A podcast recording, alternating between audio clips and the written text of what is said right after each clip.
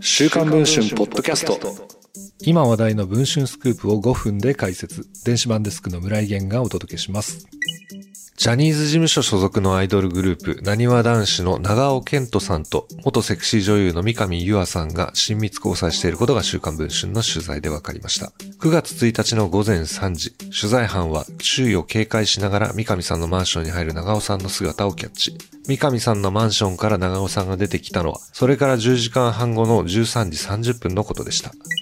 長尾さんは2014年にジャニーズ事務所に入所。2018年に関西ジャニーズジュニア内のユニット、なにわ男子のメンバーに選ばれ、2021年11月に CD デビューしました。まだデビュー間もないなにわ男子ですが、事務所の猛プッシュもあり、2022年には早くも紅白に出場。さらに今年の24時間テレビのメインパーソナリティにも抜擢されています。着実に人気アイドルの階段を上るグループの中で、長尾さんは週刊文春が2歳年下の女子アナとのウィッグ女装オートマリアを報じた西畑大吾さんと並ぶ人気を誇る、なにわ男子のダブルエースです。長尾さんは ViVi の2023年上半期国宝級イケメンランキングネクスト部門で1位を受賞するイケメンですが、顔だけではありません。生田斗真さんに憧れてジャニーズ入りしただけあって、演技面も高く評価されているといいます。映画で共演した女優の木村文乃さんもその演技を称賛していたといいます。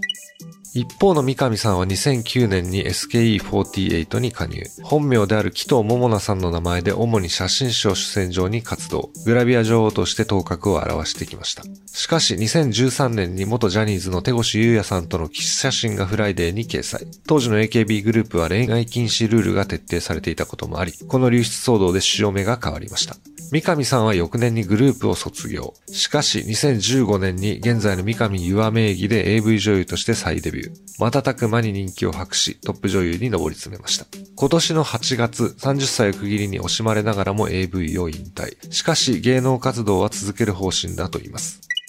三上さんがブランドディレクターを務めるアパレルのミストレアスは飛ぶ鳥を落とす勢いで売り上げを伸ばしており、彼女のツイッターのフォロワー数は驚異の500万人超え。広瀬すずさん、橋本環奈さんを抑えて女性芸能人で1位です。AKB グループで一番成功した卒業生と言えるかもしれませんとスポーツ紙の記者は語っています。